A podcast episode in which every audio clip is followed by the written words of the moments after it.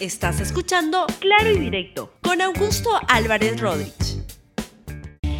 Bienvenidos a Claro y Directo, un programa de LR.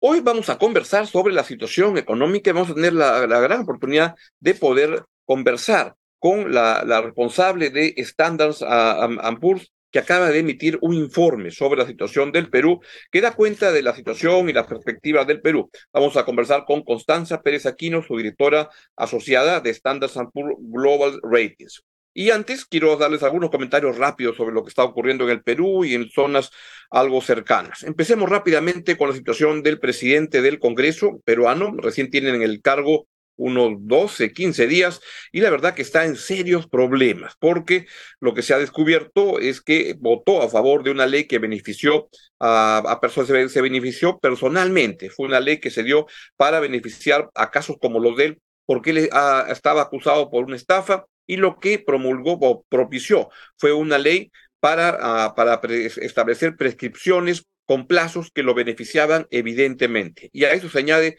la contratación de personas vinculadas a él, como la madre de su hijo, y está en un enredo complicado. Y la gran pregunta que se abre es, ¿van a reemplazarlo como ocurrió antes con la señora Lady Camones hace algún año y medio, algo así? Vamos a estar atentos, pero esto simplemente va a añadir más y añade más turbulencia a, la gestión del Congreso. Y ahí el problema es, el señor Alejandro Soto pues no califica para presidente del Congreso. ¿Hay alguien en ese Congreso que califique para eso? Yo tengo las, la verdad, muchísimas dudas. De otro lado, la presidenta Dina Boluarte viajó, viajó a, Brasil en su primer viaje como presidenta de la República, gracias a una, a una ley que se ha dado, que tiene observaciones de gente que apunta que se está quebrando la constitución con esta ley que se ha dado para que la señora Boluarte pueda viajar. Hay evidentemente razones de la diplomacia, de la política exterior peruana que requerirían la presencia de la señora Boluarte en el exterior.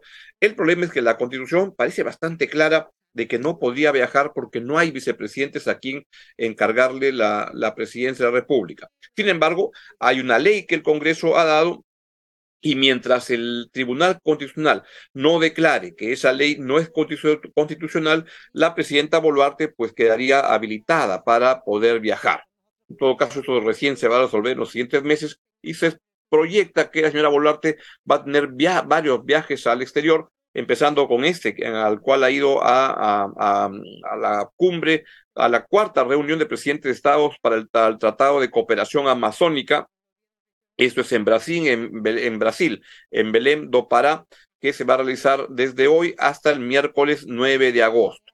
Quien no va a estar en esa cita es alguien que estuvo criticando bastante a la señora Boluarte y es el señor Gustavo Petro, que hoy cumple un año de su gestión como presidente de Colombia. Y ha sido un año tremendamente accidentado, donde por un lado, ya antes de todo este escándalo derivado de las denuncias que hizo la, la expareja de su hijo, Nicolás Petro, sobre financiamiento indebido por parte de a orígenes oscuros vinculados al narcotráfico en su campaña y esto ha derivado a que esté procesado su hijo Nicolás y eso lo puede este, golpear. Pero antes de eso ya venía complicada la gestión de Petro porque ha tenido una muy alta incapacidad de mantener alianzas que le permitieran cumplir las, promesas que hizo durante su campaña.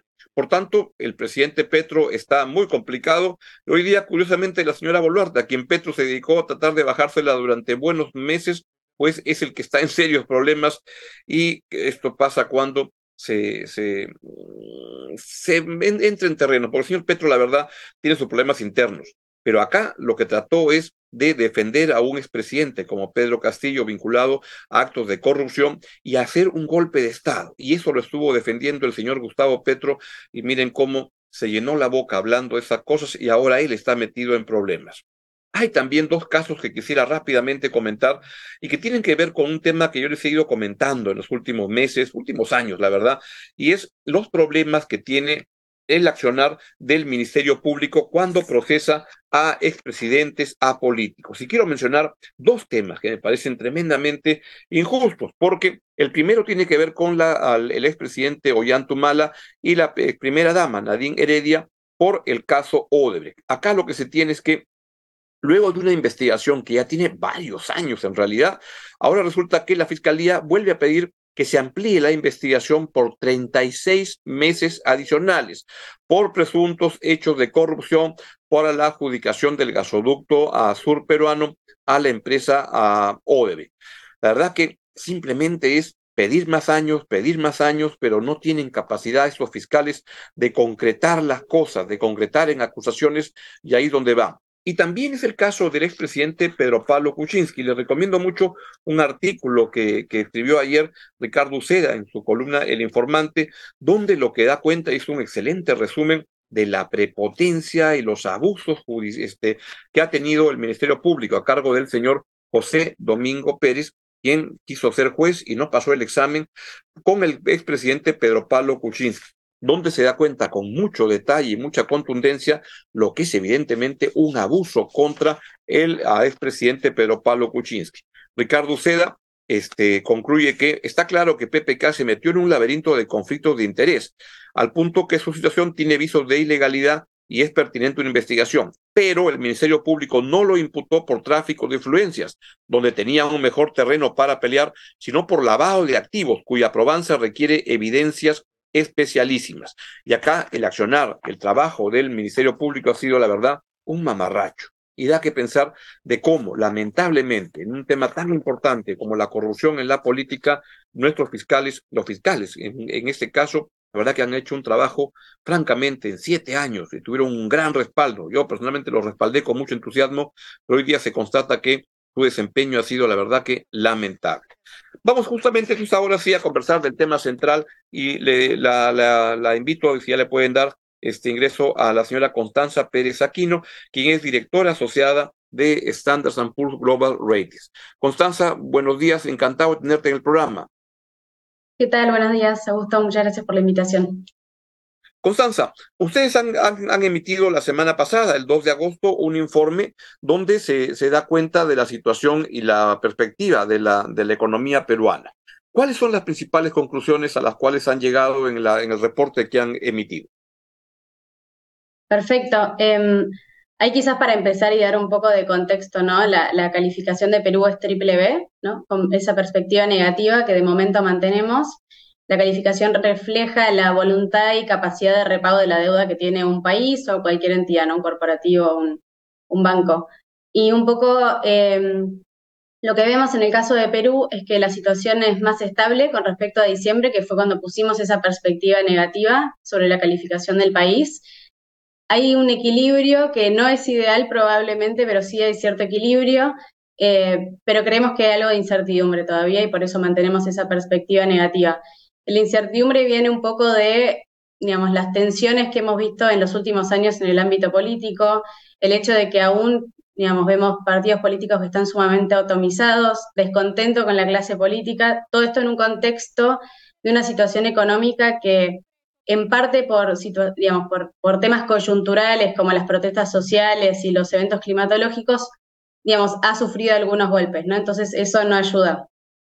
Y, para nosotros lo que es importante eh, desde el punto de vista de la calificación es ver cómo se conectan la política y la economía, ¿no es cierto? Entonces, para nosotros eh, es importante ¿no? mayor estabilidad del lado político, porque eso contribuiría a un mejor clima de inversión y contribuiría a perspectivas de crecimiento económico más robustas. En el caso de Perú, eh, que hoy está, digamos, tiene un contexto externo favorable, ¿no? Si, si vemos los precios de, de los metales, digamos, el contexto externo es favorable para Perú, pero creemos que hay un costo de oportunidad del crecimiento eh, que viene del, eh, del, lado, del lado político. Em, y es importante crecer para un país como Perú porque una de las eh, debilidades relativas dentro de la calificación es un ingreso per cápita relativamente bajo. Eh, ¿no? Entonces, eh, digamos, mejorar el, perfil socioeconómico de Perú eh, vendría de un crecimiento económico más robusto y por eso creemos que es bastante importante que se consiga.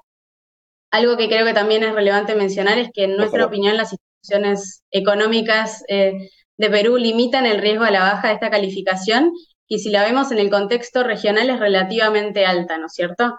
La calificación más alta que tenemos en la región es la de Chile, que es A, Luego sigue eh, Uruguay, la región de América Latina, ¿no?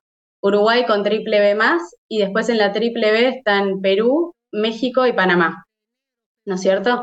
Es una calificación que nosotros llamamos grado de inversión, entonces es relativamente alta. ¿Qué, significa, Constanza, cuando dices que es grado de, inversión? Por supuesto. Nosotros, las calificaciones no eso es una nota y tenemos una, una, escala que va desde triple A hasta D, que es prácticamente un no pago de la deuda. ¿no es cierto? Y dentro de esa escala hay una división que se considera relativamente importante y un poco fue creada por el mercado en realidad, que es las mm. calificaciones eh, de triple B menos para arriba, se llaman grado de inversión, y después doble B más. grado, grado de, de, inversión, ¿qué cosa significa para un eh, inversionista? Para un inversionista, digamos, son calificaciones que tienen menor riesgo y a veces las políticas de inversión de un fondo, por ejemplo, que son los que compran los títulos de deuda de las entidades como un gobierno soberano como Perú, eh, de repente las políticas de inversión pueden decir solamente podemos invertir en eh, este tipo de calificaciones, ¿no? Calificaciones grado de inversión. Si esa calificación pasa a lo que llamamos grado especulativo, eso limita potencialmente la capacidad de financiamiento de esa entidad y quizás se financiaría una tasa de interés más alta. La calificación de Perú está en triple B, entonces está, digamos, eh, a dos escalones del grado especulativo, ¿no? Está dentro del grado de inversión y si bajara un escalón seguiría estando dentro del grado de inversión. Eso es lo que significa, Constanza, para beneficio de toda nuestra audiencia, es que hemos tenido una caída en los últimos años, ¿no? En los últimos, ustedes, de hecho, al comienzo del año nos hicieron una, al Perú una, una reducción de, de, la calificación, pero se ha mantenido. Si pueden poner, por favor, la claqueta donde lo que, como celebró el ministro de Economía peruano que no se haya reducido en la última medición, la que acaban de emitir, pero lo que te preguntaría entonces es, este, estamos en problemas, pero en términos relativos en la región no estamos tan mal. ¿Es correcto? Sí, no sé si diría en problemas, ¿no? Pero eh, la calificación de Perú fue triple B más, ¿no? Era un, fue una escalón más alta desde 2013 hasta 2022, ¿no? Y luego, cuando tomamos esta visión de que el tema político sí estaba afectando a la economía, las perspectivas de crecimiento, entre otras cosas, eh, bajamos la calificación a el eh, triple B. Esto ocurrió en medio de, la, de, las protestas y el inicio del gobierno de la señora Boluarte a comienzos de año, ¿no? No, eso sucedió en marzo del año pasado. Ahí ah, bajamos la calificación. Ya con, Pedro Castillo ya, ya se vio que había una, un deterioro de, la, de las condiciones. Sí, y que no era necesariamente por esa administración únicamente, sino como varios años ¿no? de, de, una de tensiones políticas. Em, y en diciembre, cuando fue la transición de gobierno, eh, ahí pusimos la perspectiva negativa porque veíamos que había cierto grado de incertidumbre de cuál iba a ser el panorama ¿no? hacia adelante. Y esa perspectiva negativa se mantiene y también se mantiene esta calificación triple B. Aquí pueden poner, por favor, el comentario que hizo el ministro de, Economía, pero entiendo que es una claqueta, pero estamos autorizados a, soltar el audio. ¿Lo pueden poner, por favor? es algo que afecta, pero hay buenas noticias. Dentro de todo el día de ayer me reuní con Standard Poor's, este calificador internacional, y nos adelantó que nos está manteniendo la calificación crediticia. Esa es una primicia. De repente ya salió el reporte, iba a salir ayer en la noche, pero Standard Poor's mantiene la calificación crediticia, pero nos pone en perspectiva negativa. O sea, a pesar de los golpes que ha recibido la economía. Si, lo, si lo vemos de esta forma, la economía está avanzando y han habido dos grandes baches, conflicto social y este, el fenómeno del niño. Y eso nos ha, nos ha bajado la velocidad. De hecho, hemos estado parados en enero de este año y mayo. Ha habido una caída del PIB eso es innegable pero nos estamos recuperando, pero necesitamos... Bien, ¿tiene razones el ministro de Economía para estar tan contento como parece? Digamos, lo que, lo que dice es cierto, ¿no? Mantenemos esa, esa calificación. Eh, a pesar de los golpes, como menciona, nosotros en lo que nos enfocamos generalmente es eh, más a mediano plazo, ¿no? Y qué va a suceder a futuro. Para volver a una perspectiva estable, mm digamos, necesitaríamos ver un poco más todavía, ¿no? Eh, una mayor recuperación del clima de inversión y de la inversión privada, la ejecución ¿no? y avances en los, en los proyectos de inversión que están en cartera, eh, entonces perspectivas de crecimiento eh, un poco más robustas, digamos, y del lado político, si la situación económica, digamos, mejora, ¿no? Con todas estas medidas de reactivación y esta como estabilidad, al menos del momento, eh, digamos, si vemos un, equilibrio político marginalmente más, más estable, si bien probablemente mantendría cierta vulnerabilidad, eh, digamos, con, una economía que acompaña de una forma más robusta, podríamos pensar en una perspectiva estable. Del lado político, algo que no hemos mencionado, pero si hubiera algún tipo de reforma política, eventualmente sería un plus en la medida en la que eso contribuya a la gobernabilidad eh, ¿no? en los próximos años.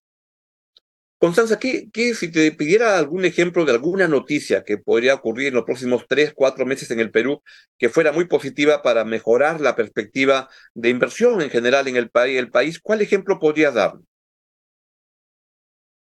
Más que quizás algo puntual es, digamos, ver, eh, por ejemplo, en, las encuestas de, la inversión, del clima de inversión privada y las expectativas que publica el Banco Central, ahí se ve que, las perspectivas han estado, por lo menos para los próximos eh, ¿no? Eh, meses del lado pesimista durante mucho tiempo, entonces si hay una recuperación del clima de inversión un poco más robusta, que, que, nos haga pensar que, la inversión privada va a contribuir al crecimiento económico ¿no? y mejore las perspectivas, eso sería algo que para nosotros sería una buena noticia, no necesariamente sería algo que, digamos, automáticamente eh, haga que la, que la calificación cambie o que digamos, cambia la perspectiva negativa que hoy tenemos, pero eso sería una, una, una buena señal, obviamente.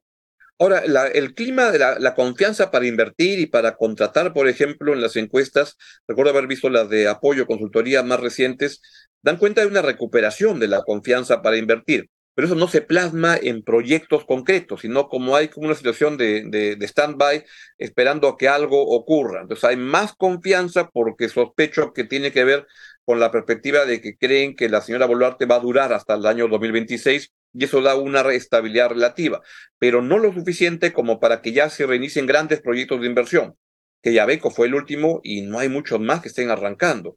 Y grandes proyectos son solo tres, el del puerto de, Chancay, el aeropuerto Jorge Chávez y el metro de Lima, más no hay. Este, ¿Por qué esa mayor confianza para invertir no se, no se concreta, crees tú, en grandes proyectos más rápidamente?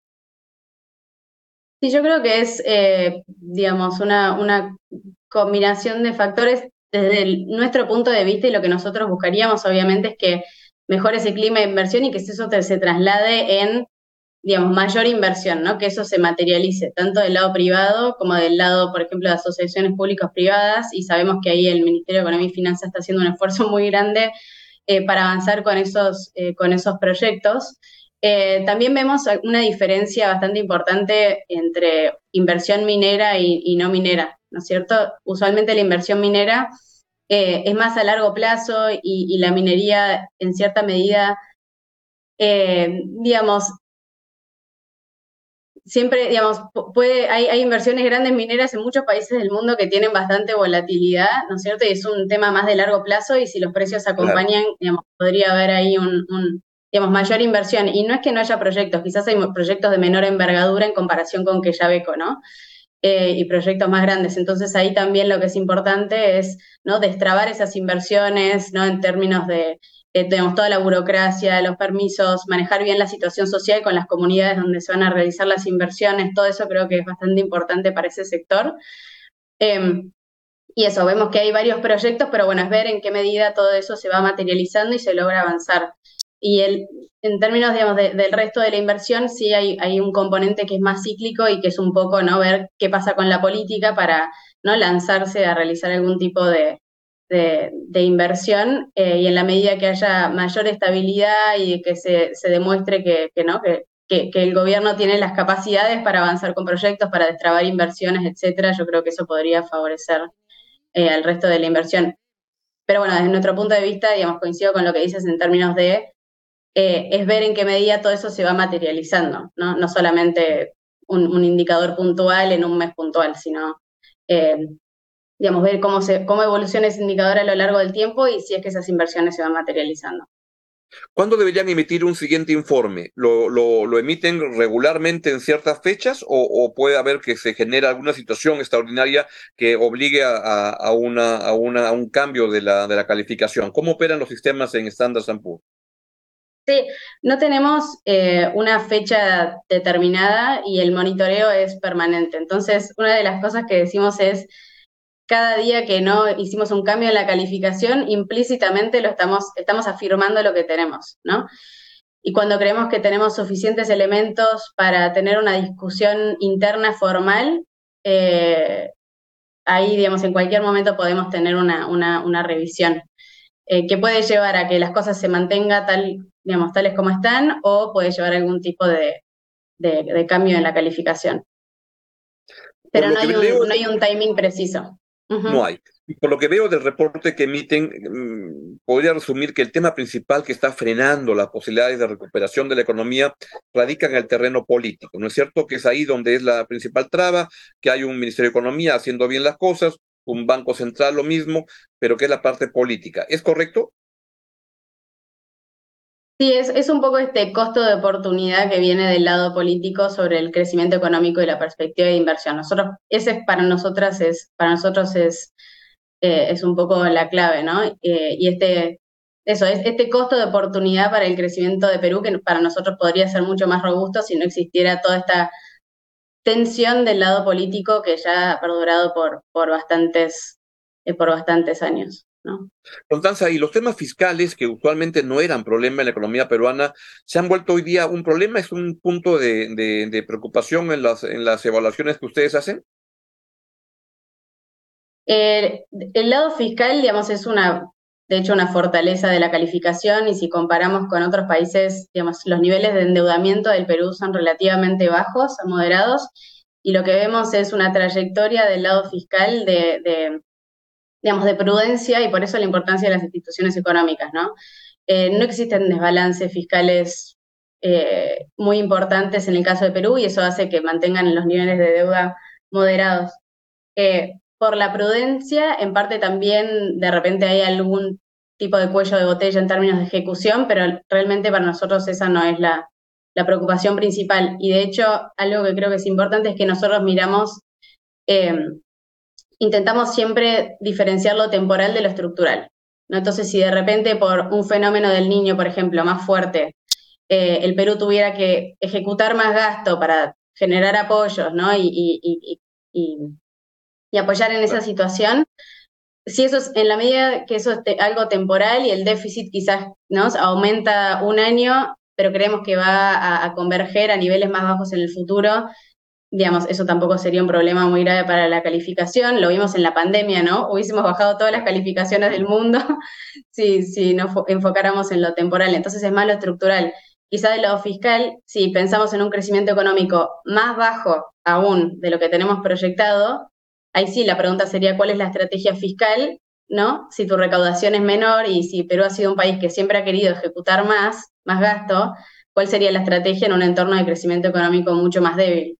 Entonces ahí sí eso podría generar alguna preocupación y por eso siempre, digamos, si bien el tema fiscal no es una preocupación hoy para nosotros, el tema del crecimiento sí lo es porque puede terminar erosionando parte de los colchones que Perú ha generado en los últimos años. ¿A cuánto asciende la proyección de crecimiento económico del Perú para el año 2023 según Standard Poor's? Sí, lo tenemos en 1.8, asumiendo un fenómeno del niño moderado, eh, con el sector externo, digamos, impulsando el crecimiento económico por este contexto externo favorable del que te comenté, con la inversión mm. pública, para nosotros no sería un detractor del crecimiento, a pesar de que hubo cambios en los gobiernos locales y regionales. Eh, entonces ahí obviamente está el esfuerzo del Ministerio de Economía y, Finanzas. El consumo a medida que digamos, la inflación baje podría, digamos, eh, se mantendría estable o podría contribuir un poco al crecimiento y el tema es la inversión privada, ¿no? Que ahí esperamos una contracción. Una contracción. Ah, ¿hace, ¿Hace cuánto establecieron esa proyección de 1.8? Lo digo con la sospecha de que se les puede haber quedado todavía un poco alto si uno compara con el IPE, Instituto de Economía proyecta 0.8, Apoyo Consultoría 1.1, Credicorp 1.3, como que 1.8 parece más el, indicador de hace algunos meses. Este, ¿Qué comentario te suscita lo que acabo de comentar? Si estas proyecciones las actualizamos de forma trimestral, entonces el mes próximo tendríamos una actualización de esa proyección. Que seguro será para, para abajo. Un poco con, la, digamos, con los números que han salido del, segundo trimestre podría ser, pero, Pero bueno, todas esas proyecciones obviamente incluyen también los supuestos que cada una de estas instituciones que los emite tienen. Este, entonces es una excepción. Bien, Constanza, te, agradezco mucho tu presencia en el programa, es muy, muy valioso y, vamos a estar siempre atentos, como yo lo estoy, a tus informes y tus reportes, que los leo con mucha atención y que tienes la gentileza de enviármelos regularmente. Te envío un gran abrazo. Otro, muchísimas gracias por la invitación. Bien, ha sido Constanza Pérez Aquino, directora asociada de Standard Poor's Global Ratings, para, para, porque acaban de emitir su informe sobre la economía peruana. Bien, de esta manera llegamos al final del programa. Les deseamos que tengan una estupenda semana y que se queden con la, con la gran programación de LR. Hasta mañana. Estás escuchando Claro y Directo con Augusto Álvarez Rodríguez.